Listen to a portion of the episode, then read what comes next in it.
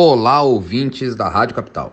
Dois temas vão ser destaques no comentário de hoje: a filiação de Bolsonaro ao PL e o fator Sérgio Moro. Depois de mais de dois anos sem partido, o presidente Jair Bolsonaro parece estar de malas prontas para adentrar ao PL. Integrante do Centrão, a legenda é conhecida nacionalmente por ter como presidente o mensalista Valdemar Costa Neto, condenado no rumoroso caso do mensalão a sete anos e dez meses de prisão. Para Bolsonaro, entretanto, isso parece não ser problema.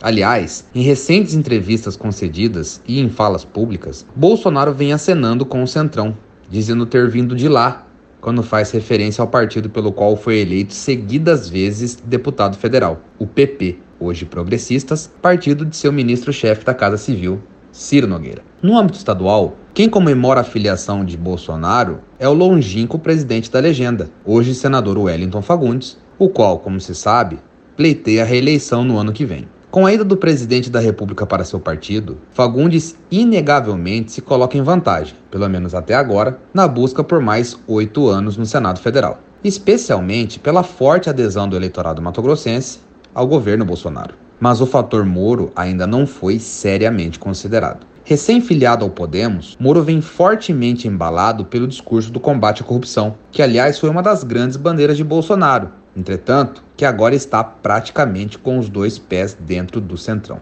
Será que Bolsonaro ainda está com essa bola toda? Pesquisas de opinião o colocam em segundo lugar, com Lula na liderança e o ex-juiz Sérgio Moro inacreditavelmente já pontuando na casa dos dois dígitos. Ao contrário de Bolsonaro, Moro aparenta usar a tática seletiva do isolamento, como quem quer passar a imagem de não se misturar com as legendas tradicionais. Em tempos de declínio dos partidos, cuja confiança perante a população é baixíssima, bem ainda em tempos de discussão de candidaturas independentes, Sérgio Moro pode surpreender e ser o algoz do lulopetismo e do bolsonarismo. Que os julgos comecem. Comentário de Rodrigo Serineu para FM 101.9.